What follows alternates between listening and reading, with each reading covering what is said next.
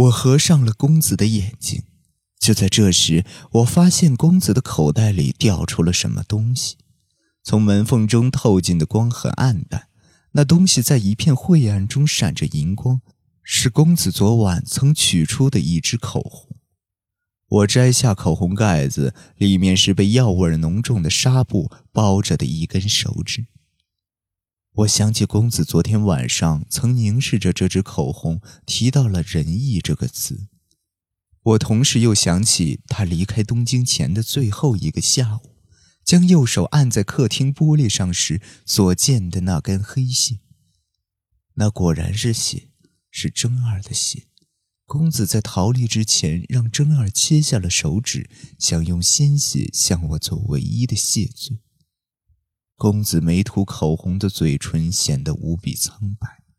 我不禁思索起，公子在和我相遇的前一年为什么要寻死？公子曾说我曾跳到汽车前面，可我一次都没问过为什么。但如今我思考下去也已没了意义，答案已经永远地锁在了公子的双唇中。我所知晓的仅有，公子在认识我和真儿之前，就已经在追寻某个梦的路上惨败过了。他无法原谅的并不是我或真二，恐怕是他自己。我将口红收进自己的口袋，又将真二一只手上的手套摘下，果不其然，没有小指了。他的脸在昏暗中已成象牙色，仍然张着嘴，像在呼唤着我的名字。真是个极度单纯、愚蠢到无可救药、为黑道而生的男人。不过，真二。公子，我三人之中最愚蠢的大概是我。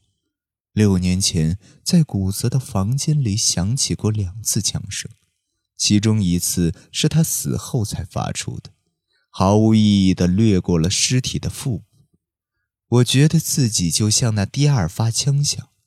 我从手枪上擦去了公子的指纹，又握紧手枪，将自己的指纹粘了上去。接着我走到门外，码头已经暗了下来，夜幕降临，雨还在继续下，今晚也一样。说是雨，其实更像雾。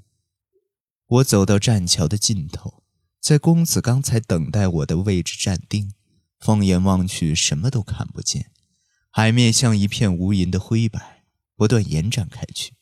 大海的颜色很像黄昏到来尚未亮灯时的牢房墙壁。灰色的墙壁又在等着我回去，封锁在墙壁之中的我，这一回恐怕真的会成为一个彻底无言的囚犯。我将口红抛入海中，等待着巡逻船经过。